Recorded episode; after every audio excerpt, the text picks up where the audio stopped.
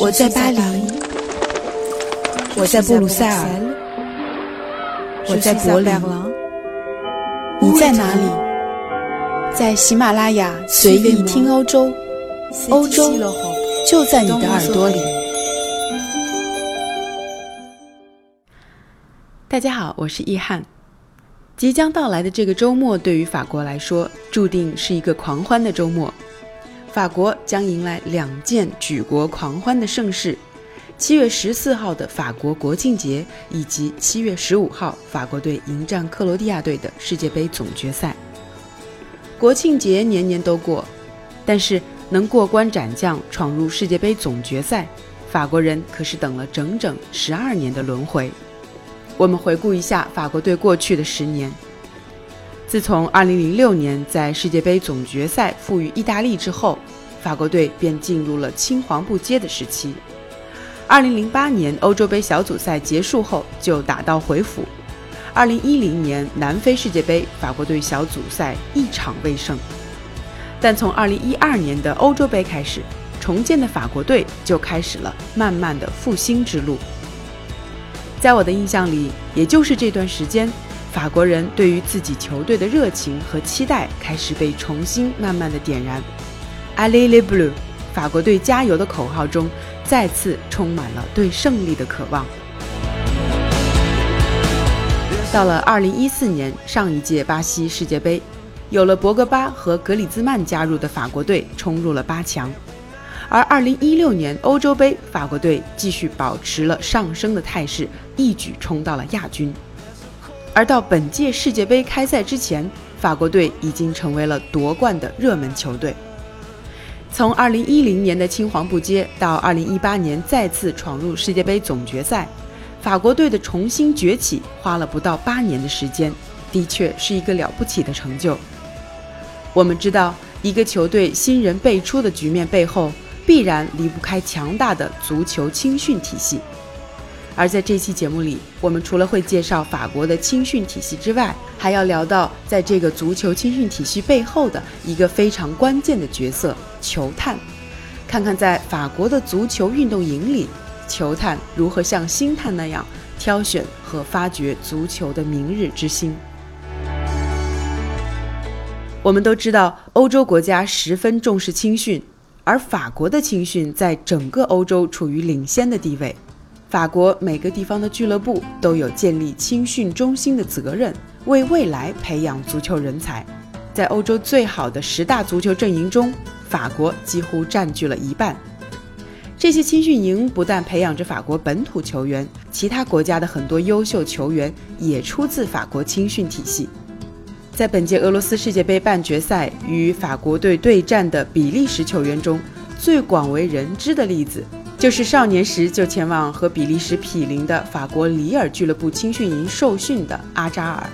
而法国队的乌姆蒂蒂、托利索，还有本届世界杯未露面的皇家射手本泽马，则来自赫赫有名的里昂青训营。为了选拔出未来的足球栋梁，法国各地青训中心的筛选条件都非常严格，最终录取率往往仅为千分之零点四。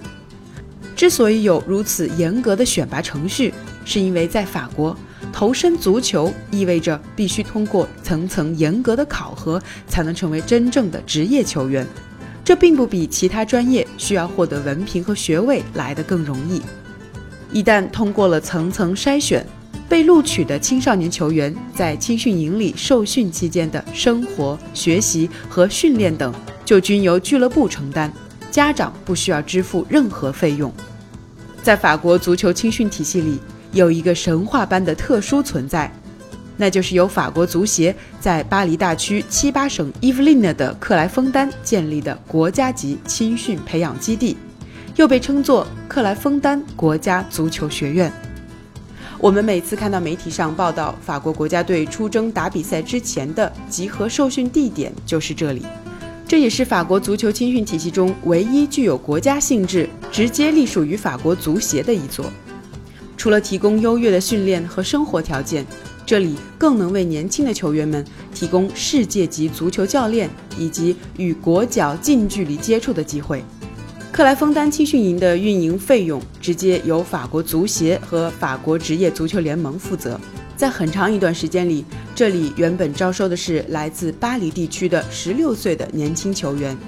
但是近几年法国队开始越来越重视挖掘更加年轻的小将，所以如今克莱枫丹将招收年龄调整到了13岁到15岁。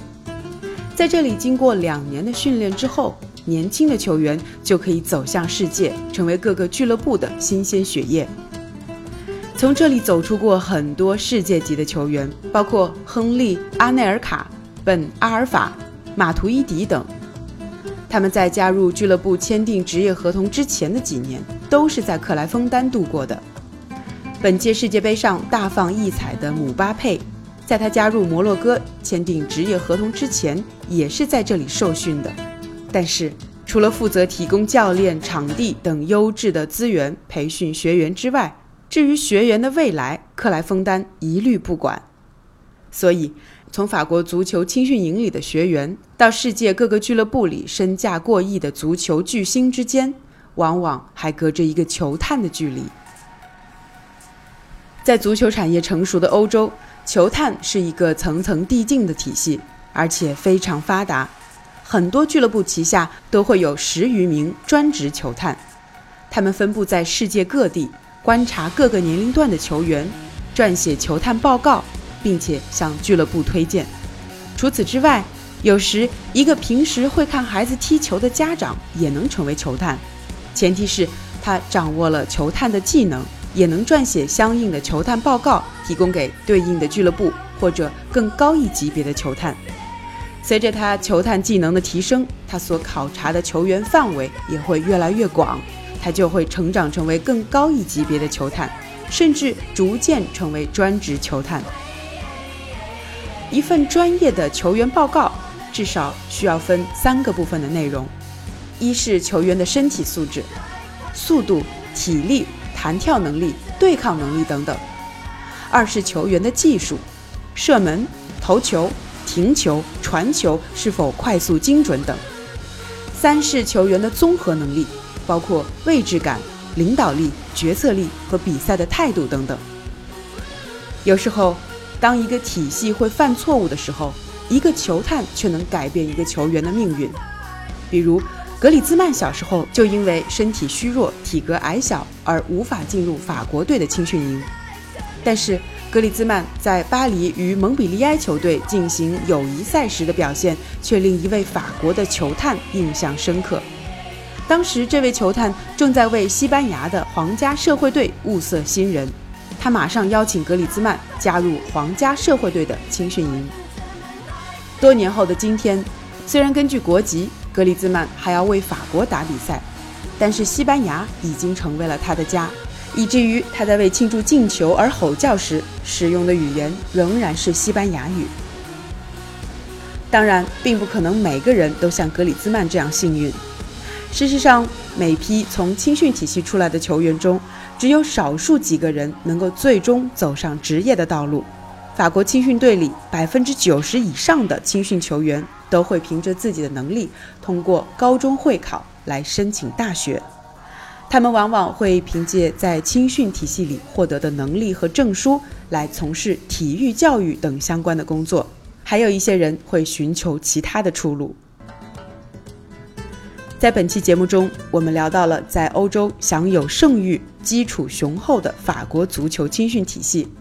在本届俄罗斯世界杯上，年轻小将大放异彩的法国队取得的令人瞩目的成绩，也能看出。近几年，法国在青少年足球领域的迅速发展的态势。不过，法国的青训体系也并不是没有紧迫的挑战。在资金的压力下，很多由国家队培养出来的优秀球员也会寻求去其他国家的俱乐部谋求更好的发展。如何能够在自己的体系里既培养人才，又能留住人才？也许是迪迪埃·德尚下周从莫斯科回法国以后，马上就要思考的问题。感谢您收听本期随意听欧洲，祝大家看球愉快，我们下期节目不见不散。